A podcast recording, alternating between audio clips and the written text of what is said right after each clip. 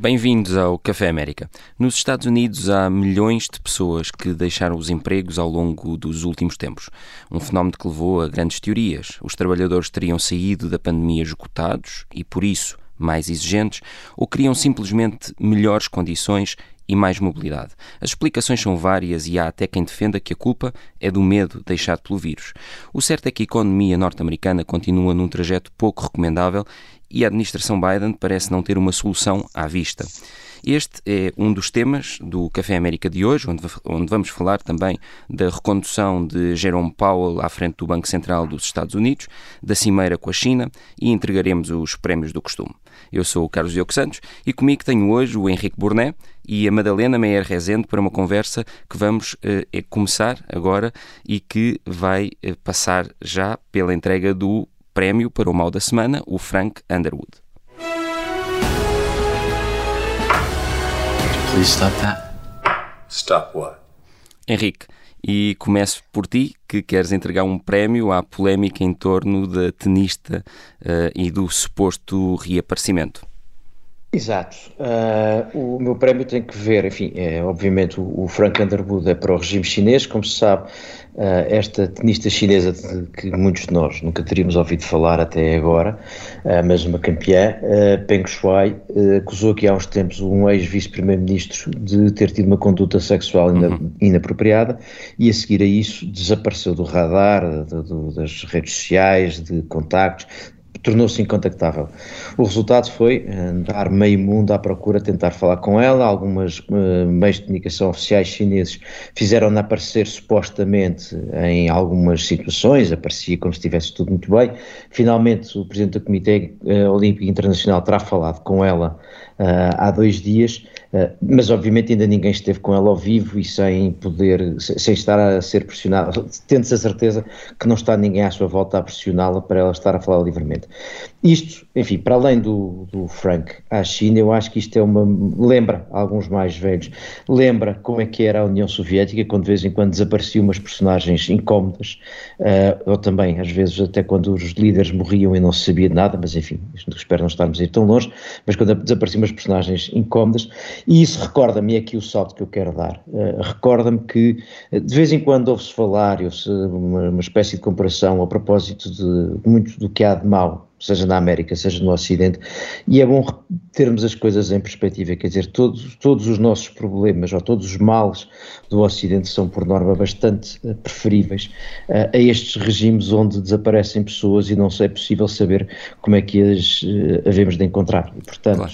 e por mais é imagens bom... e vídeos Sim. que agora surjam, de facto, nada retira o, o, o, ter estado este tempo todo incontactável, pelo menos fora dos radares, como, como dizias. Exato, exato. E portanto é bom lembrarmos e, e que... Acho...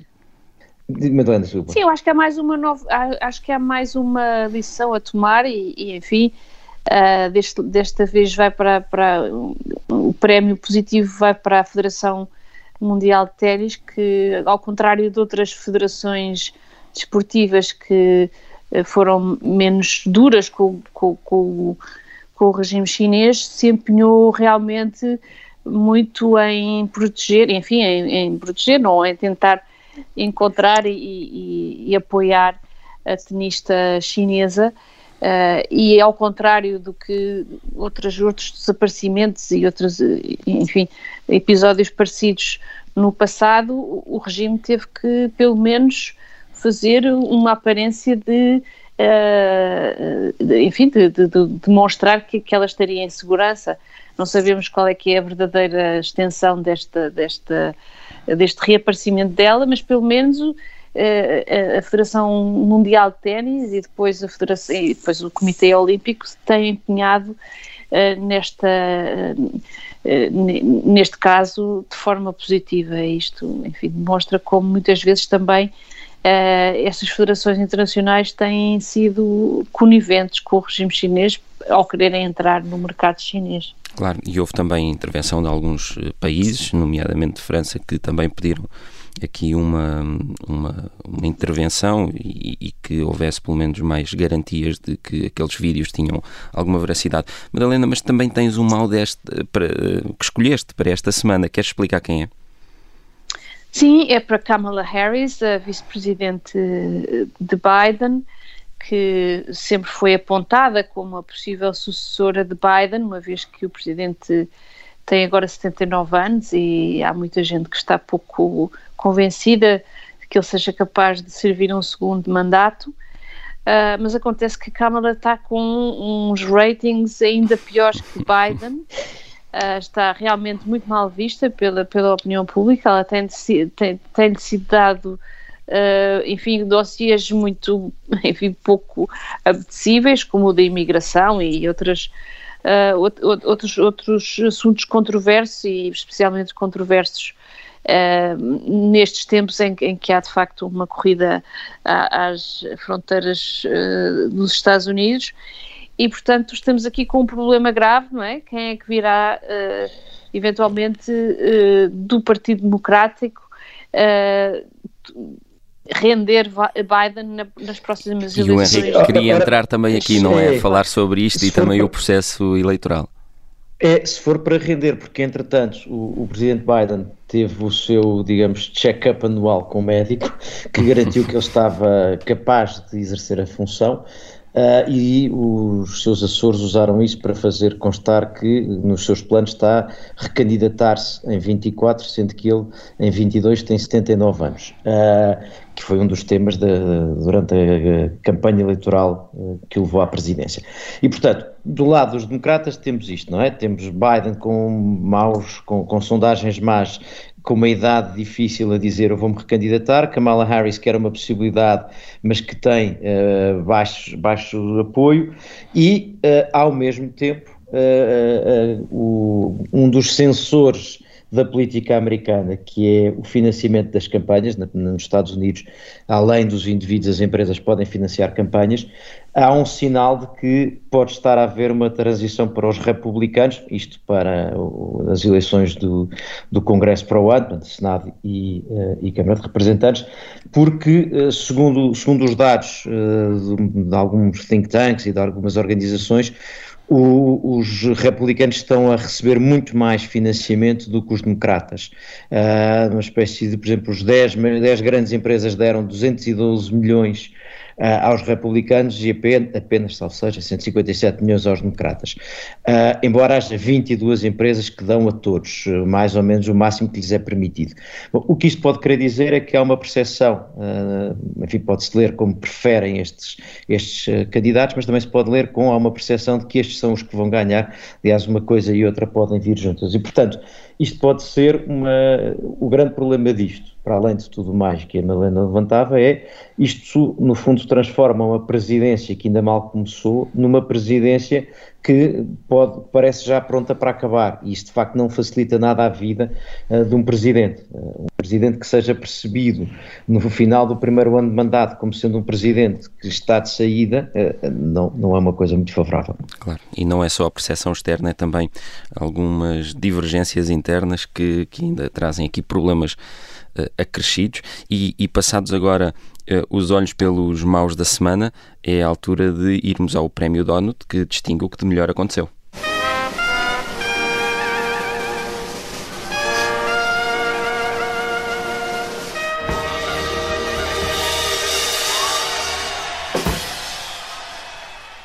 Madalena, vais entregar um prémio a Pelosi e ao Build Back Better.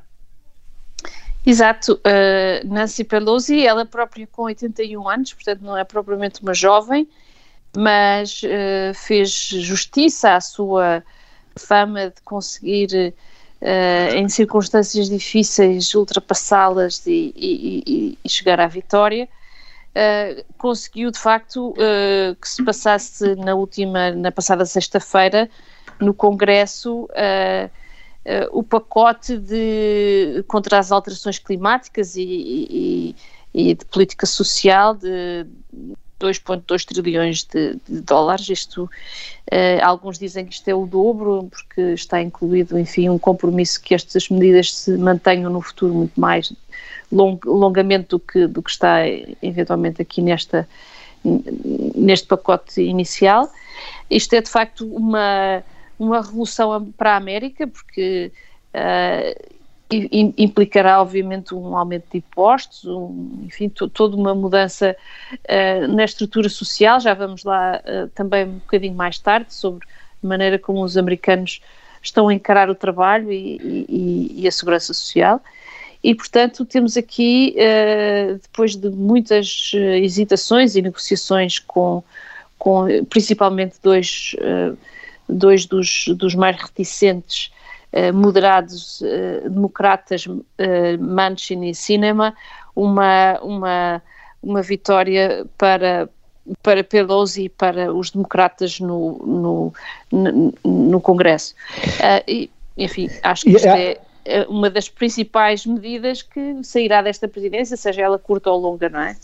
Madeleine, há aqui um dado engraçado que liga com o que estávamos a falar, é engraçado, um, lado, um dado interessante é que muito deste dinheiro vai parar às mãos de um uh, também potencial candidato uh, presidencial, porque o, o, ministro dos Transportes, por assim dizer, o Peter Buttigieg, é quem vai depois usar muito deste, deste dinheiro. E ele foi, enfim, um, um, um pequeno participante nas primárias, mas teve uns resultados surpreendentes logo ao princípio e é claramente alguém com ambição uh, e, portanto, enfim, pode, pode dar aqui alguma cor a esta, esta campanha interna dos democratas por uma eventual sucessão de, de Biden. Sim, é uma das, enfim, um, do, um, dos colaterais desta, desta vitória. Obviamente que isto ainda vai ao Senado e não sabemos exatamente qual é que vai ser eh, a forma final desta, desta legislação. Mas de qualquer maneira, sim, é uma revolução. Não sabemos bem se terá um efeito positivo nas sondagens ou não. Uh, isto, obviamente, que os, que os republicanos estão a dizer, mas que é, porque, é que, porque é que tomam uma medida destas quando a inflação está a subir, quando não há indicações de que a população queira de facto uma, uma, um investimento deste, deste, deste montante na economia neste momento, está tudo a recuperar, etc.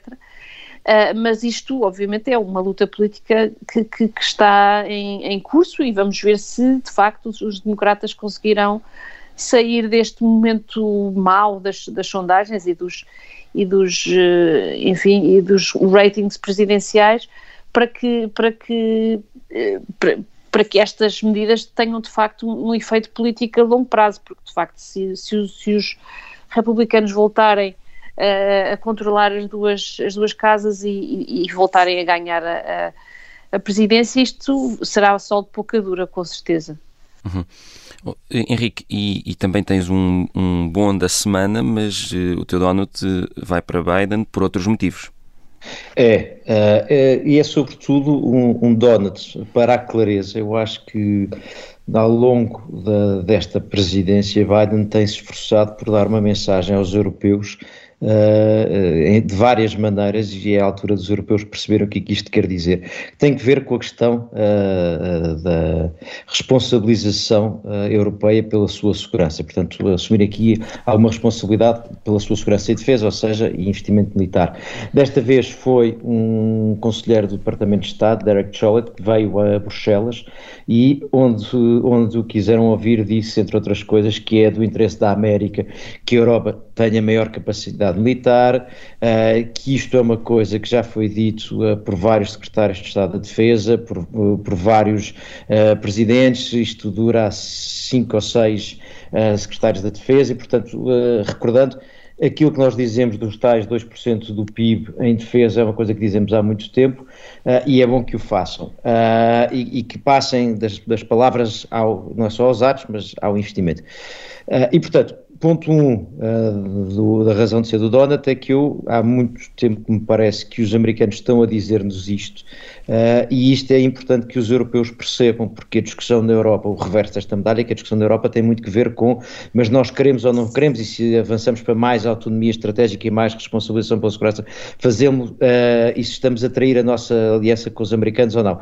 E os americanos aqui estão a querer dizer nós queremos mesmo que vocês assumam maior responsabilidade. Uhum. e depois recordam, e eu sou rápido para terminarmos, estamos perto uh, de querer fechar a primeira parte, mas eu diria, recordo só que o, o, neste momento o palco onde há maior uh, intervenção militar ocidental num dos temas que mais nos preocupa, que tem a ver com terrorismo, é no Sahel, e portanto no Mali, no Níger, no Burkina Faso, onde estão, uh, onde França tem cerca de 5 mil soldados uh, e os Estados Unidos mil. E portanto, um dos problemas mais próximos da Europa e que mais se pode espalhar para a Europa é, hoje em dia, já uma preocupação de, dos militares franceses. Claro. É importante percebermos este, este, esta mensagem que está a ter, ser dada, mas uh, isto normalmente vem com um custo, porque não se combatem guerras sem custo, e não estou só a falar do custo uh, financeiro de comprar armamento. Uhum, uhum, claro. É uma eu, espécie eu, de fiquem à vontade para, para fazer aquilo que, que, que, passa pela, mais pela autonomia estratégica. Exatamente. Sim, eu, eu queria só dar um, uma chega aqui, que eu acho que é importante que os, que os europeus percebam que, a, enfim, que a, o facto dos, dos, Estados Unidos terem posto a prioridade no Pacífico, e bem, não é? Que é aí que estão os seus principais desafios, não quer dizer que os europeus não tenham realmente uma, um papel importante e que não tenham que apoiar de facto os Estados Unidos em todas as outras uh, e fazer parceria uh, em todos os outros cenários, não propriamente no, no Pacífico também, mas principalmente nos, nos, cenários tradicionais onde os europeus têm estado presentes, em África, uhum. na fronteira com o leste, no Médio Oriente, e, e fazê-lo sem, sem, sem uh, uh, sentimentos de, de abandono ou de, ou de, digamos, de se sentirem uh, abandonados pelos, pelos Estados Unidos, ou seja, este pivô para, para, para a Ásia não quer dizer que os Estados Unidos não sejam ainda, enfim, os seus maiores parceiros em todas estas em todas estas estes cenários alternativos e, e, não, e, os, e, o apoio dos europeus não seja muito necessário, porque sabemos como, como a Rússia e a China gostam de desafiar e precisam de desafiar o, o poder americano e têm-no feito de forma extremamente hábil e estratégica uh, em todos os outros uh, cenários. E daqui uh, penso que é muito importante que este, que este debate e que esta percepção sobre o, o que é que se está a passar no mundo, em, em particular a, a, seriedade do desafio russo-chinês, deve significar para, para a estratégia europeia. Vamos ao prémio Sarah Palin.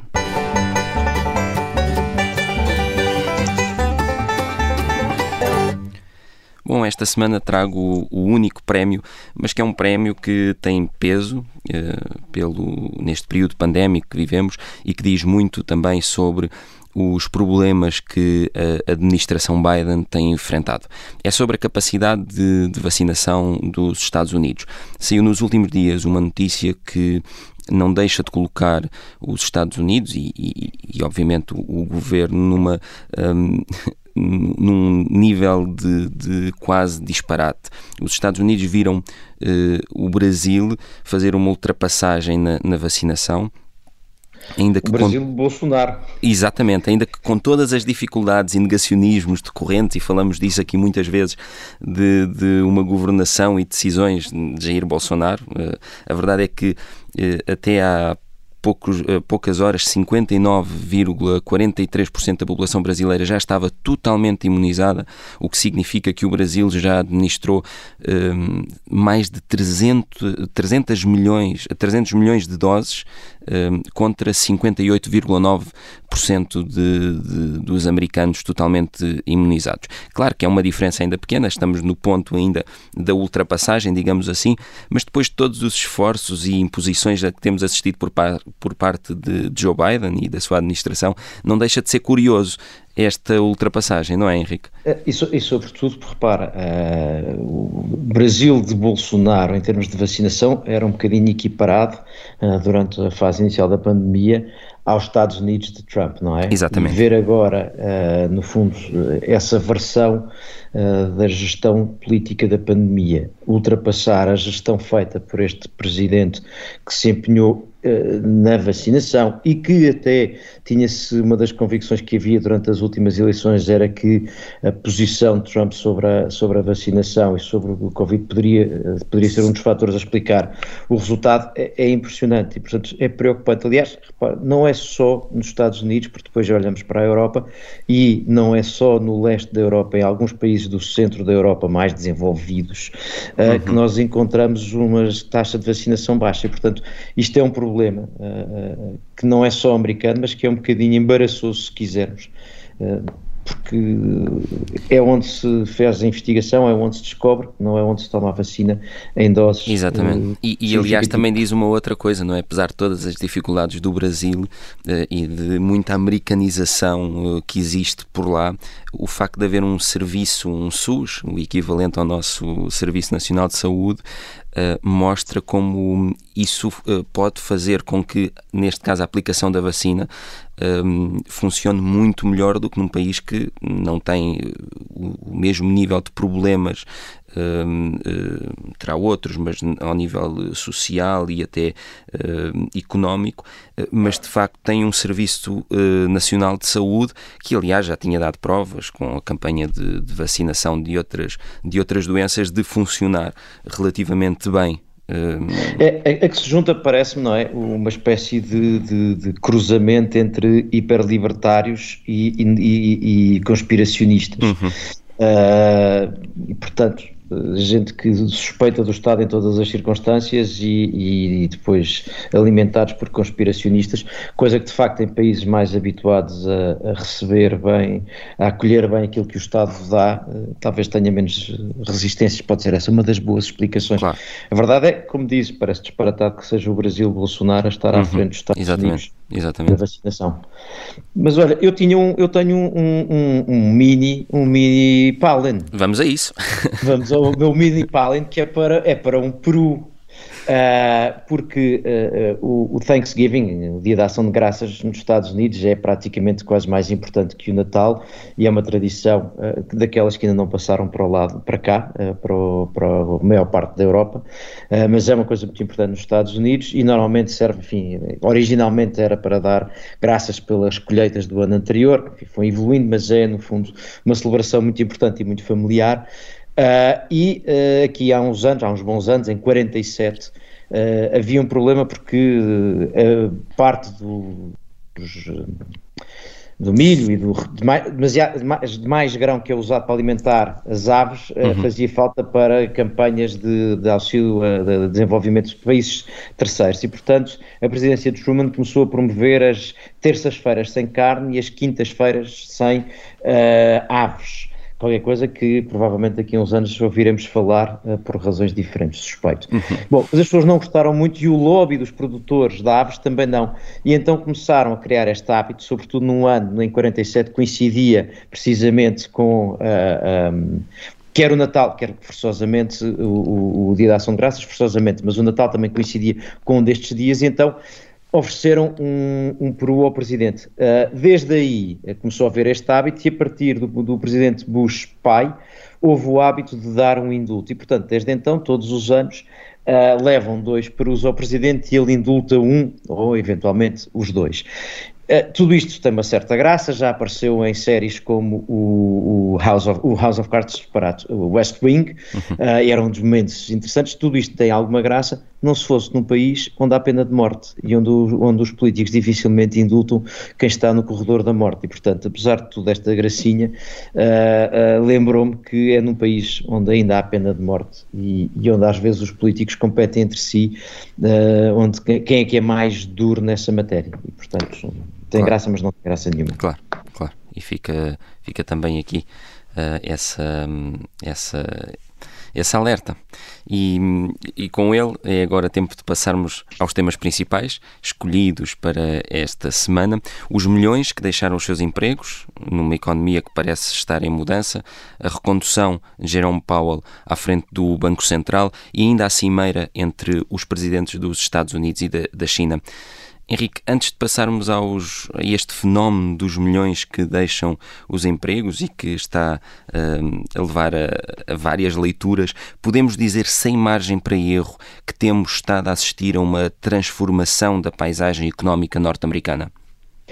É, eu dizer que se pode dizer sem margem para erro, não diria. Eu acho que há sinais que é interessante Uh, aqui é interessante tomar atenção porque pode estar em curso uma transformação uh, da paisagem económica americana. E eu chamaria, juntaria, chamaria para aqui de dois ou três que acho que são relevantes. Um deles é este, já, já, já vamos ao detalhe, uh, das pessoas que não estão a regressar ao mercado de trabalho depois uhum. da, uh, enfim, depois da pandemia, a pandemia não passou, mas enfim, depois do, dos, dos, primeiros confinamentos. Uh, se juntarmos a isto os millennials, eu começaria pelos millennials, os millennials e a maneira como são percebidos os millennials, que basicamente têm muito mais vontade de experimentar do que ter, têm muito menos ambição de carreira e muito muito mais vontade de ter experiências. Isto é um pouco uma contradição com aquilo que é a dinâmica típica da economia americana e do capitalismo, não é? Que vive muito, o motor do capitalismo é muita ambição, a vontade de ter mais, e isso é que faz inovar, isso é que faz crescer, isso é que faz alguém que tem uma coisa querer ter duas. A, vontade de ter é muito uh, um dos motores do capitalismo. Os millennials já são um, um um comportamento um pouco excepcional. E isso já levantava algumas dúvidas, porque se as pessoas começam a deixar de querer ter para querer experimentar, isso muda, porque até a ideia de propriedade é outro dos elementos fundamentais do capitalismo. A ideia de propriedade pode aqui criar uma alteração. Depois houve esta experiência durante a, a, pandemia, que foi criar uma rede de proteção social que não é comum nos Estados Unidos. A economia americana, normalmente, quando tem crises, uhum, cai muito, claro, as pessoas claro. perdem proteção, perdem empregos e depois estão disponíveis para passar de CEO de uma empresa, enfim, talvez não de uma grande empresa, mas passarem de uma empresa média para uh, uh, uma profissão muito menos remunerada, para o balcão de, um, de uma loja. E, e por isso muitas vezes é também mais ágil a recuperação. Exatamente, essa era uma das características. Desta vez introduziu-se um, uma almofada social e o resultado dessa almofada pode estar a ser uma das explicações, não é só, outra é o medo de contrair a doença, outra poderá ser a experiência de estar em casa mais e ter gostado, outra pode ter sido uh, aquele período todo em casa fazer com que as pessoas pensem que têm outras prioridades, mas a verdade é que os dados dão para, uh, neste momento, haverá cerca de menos 4 milhões de trabalhadores no mercado de trabalho, de pessoas no mercado de trabalho americano. Isto é uma redução de 1,7% uh, na, na, na, massa uh, de pessoas disponíveis para trabalhar e, portanto, isto é uma enorme redução das pessoas disponíveis para o mercado de emprego. Uh, depois, atenção, porque há pessoas que se despedem e depois regressam, portanto, mas em setembro houve 4,4 milhões de americanos que uh, abandonaram os empregos e tinha sido o número mais alto desde 2001 uh, eh, e o último número mais alto tinha sido já em agosto. E, portanto, são números muito altos que dão a sensação que pode estar aqui a passar-se alguma coisa.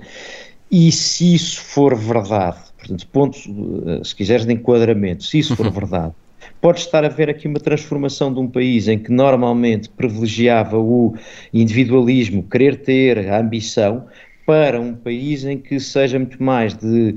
parece muito mais europeu, se quiser. Era isso que eu ia perguntar, se, há, se consideras que o, o, ter, o terem sido usadas essas almofadas para amenizar os efeitos da crise faz com que hoje eh, os americanos estejam a sentir um pouco as dores que às vezes os europeus sentiam e sentem sempre que se sai de uma crise. Parece um pouco, quer dizer, faz recordar um bocadinho, a verdade é que faz recordar um bocadinho, tudo isto faz uh, os Estados Unidos parecerem-se mais com a Europa do que uhum. era habitual. Os próprios millennials, para mim, são muito, fazem muito mais, correspondem muito mais ao que nós pensamos sobre os europeus do que sobre os americanos. Portanto, isto pode estar a ser uma, uma transição. É evidente, estamos sempre a falar de números residuais. A maioria das pessoas, obviamente, voltou ao trabalho e precisa trabalhar para ganhar dinheiro, quer dizer, não tínhamos claro. ilusões. Isto é uma franja, mas é uma franja que pode ser uma tendência, pode ser um sinal.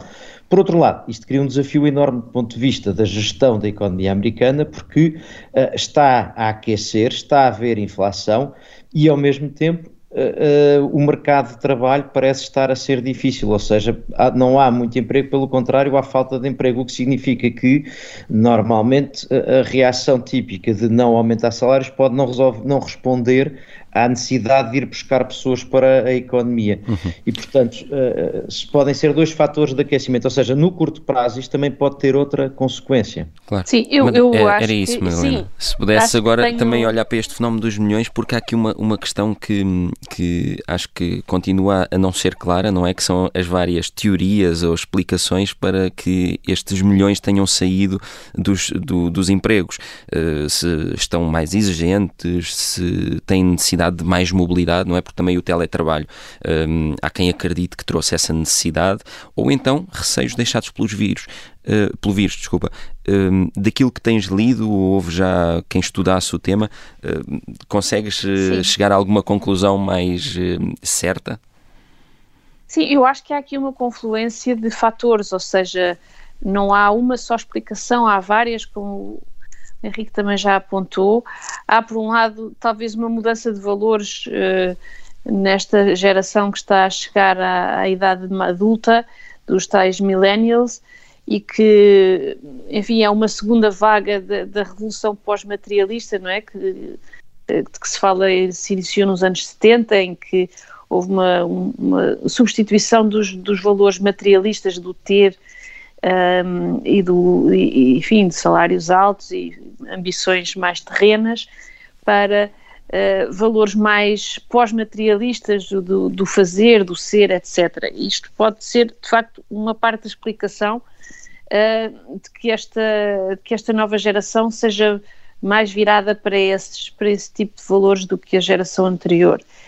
Uh, depois há também, de facto, um abandono de, de, das pessoas mais velhas. Há, a partir dos, dos 50 anos, de facto, o regresso, os números mostram que o regresso dos mais velhos também é, uh, também é menor e isso é significativo, uh, uma vez que as reformas antecipadas não eram propriamente um fenómeno muito uh, alargado nos Estados Unidos.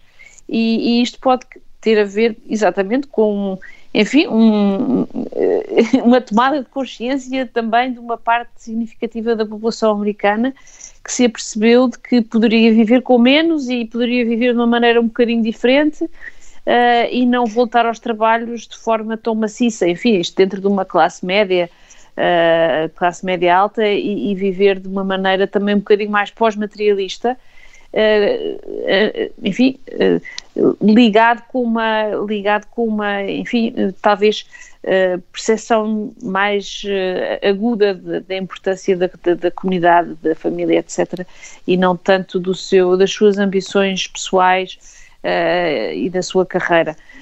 Isto, enfim, isto é complementado com a tal possível explicação económica que tem a ver com os tais cheques que começaram a chegar à casa eh, de, de, de, pessoas com, com dificuldades económicas e que viviam para sobreviver, trabalhavam para sobreviver e que eventualmente não, não precisem de o fazer eh, de forma tão aguda agora e esperando também esta nova este, este novo investimento na segurança social americana que Biden está que está a passar agora no Congresso uhum. uh, e que significa que salários, enfim, trabalhos com salários muito baixos não sejam apetecíveis e não venham a ser, eh, e não estão a ser de facto uh, adotados ou, ou, enfim, ou preenchidos por pessoas que anteriormente tinham mesmo necessidade, os, os chamados, uh, uh, os, os, na verdade, no limiar da pobreza ou na pobreza, os trabalhadores pobres. Uhum. E enfim, eu acho que estas três explicações talvez nos ajudem a perceber o fenómeno no seu conjunto, que é um fenómeno bastante complexo e não sabemos quão duradouro é. Claro. Henrique, e, e além daquilo que tem sido falado e de, de, das várias explicações que têm sido dadas, pode haver ainda aqui outros fatores, como por exemplo um, descendentes ou pessoas originárias de outros países que até estavam a trabalhar uh, de forma legal nos Estados Unidos, terem regressado para o seu país de origem ou, ou algo do género, ou isto parece ser mesmo uma mudança um, de mentalidades e, e, e, de facto também muito, muito um, provocada por alterações da política de, e da política económica. Isto parece, repara, isto é, é, difícil de se perceber ainda, porque não há nenhum estudos ainda feitos. Os únicos dados que há, os únicos dados concretos que há são estes: é o número de pessoas à procura de emprego, o número de pessoas que se despedem. Este género de informação existe. Não uhum. se consegue perceber exatamente quem seja. Pode haver uma, é uma confluência que seja uh, e que depois, daqui a uns tempos, uh, parte dela desaparecendo, ou seja, entre outros, imagine-se o medo de voltar a trabalhar por ter medo de, saúde, de, de, de, de apanhar uma, a doença, eh, claro. desapareça e reduza a reação. Pode ser isso que estavas a dizer, alguns, alguns imigrantes que regressaram a casa, e, mas depois, enfim, pressão migratória sobre os Estados Unidos é uma coisa que nunca desaparece e, portanto, uhum. isso seja compensado. Pode haver aqui vários uh, aspectos uh, que sejam residuais e, sobretudo, como é evidente, ainda falamos numa, num grupo muito residual, porque a grande maioria, a enorme maioria das pessoas trabalha porque precisa uh, e normalmente não lhe sobra imenso. Mas, apesar de tudo, pode estar aqui uma alteração. O que é curioso já agora é pensarmos que na Europa estes dados já são diferentes. Uh, não está a acontecer a mesma coisa. Na Europa, na maioria dos casos, uh, o, o, emprego está a retomar. Uh, e, portanto, onde havia, e já havia essas almofadas, e houve estas almofadas todas, as pessoas estão a regressar ao trabalho, não, não parece estar a haver exatamente o mesmo tipo de problema. Portanto, não é óbvio o que é que se está a passar. Agora, se for uma tendência, nós podemos estar a assistir a uma transformação se quisermos eh, especular mais, eu acho que é neste, neste, neste ponto em que estamos, estamos a especular sobre o que, é que será, qual será o significado do que se está a passar. Acho que não, neste momento ninguém consegue ir muito mais longe, mas uma das especulações que pode vir aqui associada é pensarmos quando se começa a discutir se vai ser preciso menos gente a trabalhar com automação e com a inteligência artificial e por aí fora, isto tudo são peças que podem vir a fazer parte desta conversa. Agora, acho que parece muito cedo para tirarmos conclusões sobre quem são uh, e o que é que vai acontecer. Agora, para quem gosta de pensar um bocadinho a médio prazo, está aqui um sinal que pode ser interessante ou pode implicar uma transformação. Uhum, uhum. E, e, também, ainda sem sair da economia, da parte económica, Joe Biden eh, decidiu agora reconduzir no, o, Jerome Powell como para um segundo mandato à frente do Banco Central dos Estados Unidos, dando assim sinais de querer manter, de certa forma, uma política monetária consistente. E, e, e o presidente norte-americano disse que a recuperação da economia até agora mostra a agenda económica seguida pela atual administração e passa a citar uma ação decisiva eh, que, a regressa federal, que a Reserva Federal tomou sob a liderança do seu presidente e da vice-presidente, também. Eh, reconduzida para ajudar-nos a sair da pior recessão da história moderna americana e colocar-nos no caminho da recuperação. E, e, é interessante porque Biden disse ainda estar confiante de que o, o presidente e a vice-presidente, eh, agora reconduzidos, estarão focados em manter a inflação baixa, os preços estáveis e alcançar o pleno emprego que vai fazer com que a economia americana fique mais forte. Henrique, tendo em conta tudo aquilo que nós temos um, visto nos últimos tempos, um, as taxas de aprovação uh, bastante baixas, uh, o descontentamento, esta, um, estas palavras do, do presidente Joe Biden podem ser vistas como hum, de um presidente que não, não tem noção do, que, do país que Bom, tem à sua frente ou umas palavras, ou palavras de motivação? Uh, eu, eu, eu não, não eu, eu, ia, eu só não digo que não posso responder por não ser economista, porque os economistas também têm divergências sobre como é que se deve uhum. interpretar a situação económica e, portanto, uh, acho que posso estar na mesma análise, no mesmo, enfim, também tentar olhar para os sinais. Eu não sei se o Presidente não está uh, a ver o país, tem alguma dificuldade em acreditar que sim, o, o que suspeito é que se está a olhar para políticas, para as políticas habituais e para o enquadramento até ideológico que se tem, o preconceito ideológico que se tem para esta realidade e ela pode não estar certa, porque eh, uma das suspeitas que há é exatamente que a inflação não é passageira e, portanto, quando diz que o mandato é para combater a inflação, é completamente diferente a ter a ver a convicção que isto é uma inflação passageira ou, pelo contrário, achar que é uma inflação que pode ter aqui alguma durabilidade. E, portanto, o mandato e aquilo que é preciso fazer pode ser substancialmente diferente e pode entrar em confronto com esta ideia de um grande investimento público sendo certo que a necessidade, que o grande investimento público resulta não só, enfim, da convicção que era preciso acelerar a economia com grande investimento público, mas também uma convicção que também há na Europa de que a transição, nos Estados Unidos são mais preocupados com a verde do que com a digital, porque nessa têm já bastante domínio, mas que a transição verde implica algum ou muito investimento público. E, portanto, não só pode ser ideológico, como pode ser uma convicção de que é indispensável fazê-la, porque uh, e fazê-lo, o investimento público, porque só assim se consegue acelerar a tal transição verde que vai ser definidora da economia adiante. E, portanto, isto pode levantar aqui problemas à ideia de controle da inflação. O outro é precisamente este do pleno emprego, porque se nós estivermos a, a, a desenhar uma política para atingir um resultado, mas houver uma resistência, houver uma parte uh, do mercado que não quer mesmo claro. esse regresso, ou quer um regresso de uma forma diferente, isto pode levantar aqui problemas na gestão desta economia. E quando tu dizes, é isso que eu acho que é aqui o ponto, esta, estas duas reconduções são sinais de continuidade. Uh, eu, por acaso, é... eu, eu, diria que, quer dizer, são, são sinais de continuidade mais ou menos, ou seja, eles, eles no, no mandato anterior privilegiaram o emprego em relação à inflação, agora vão ter que fazer o contrário, ou seja, é óbvio que Uh, enfim, ele é um, um, economista moderado e um republicano, e as taxas de inflação estão a chegar a, a níveis que, enfim, e a indicação da sua persistência é tão óbvia que vai, vai ter que haver uma, enfim, um aumento de juros, não é? Portanto, isto, eu diria que esta continuidade é um bocadinho. Uh... o... não, a realidade não está em continuidade.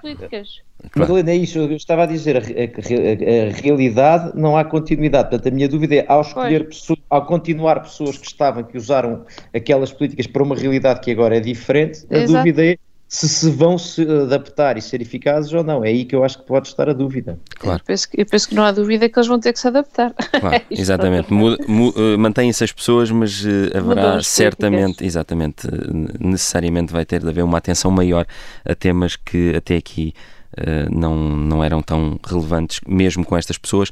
E o sino já tocou, lembrou-nos que estamos mesmo a terminar o, o programa 2. Eh, não conseguimos ir a, a todos os temas uh, porque aqui a parte económica um, tirou-nos grande parte desta, desta segunda parte, mas o Café América volta para a semana. esperamos, estamos de regresso todas as semanas, às terças-feiras, na Rádio Observador e pode nos ouvir sempre quiser em podcast. Boa semana.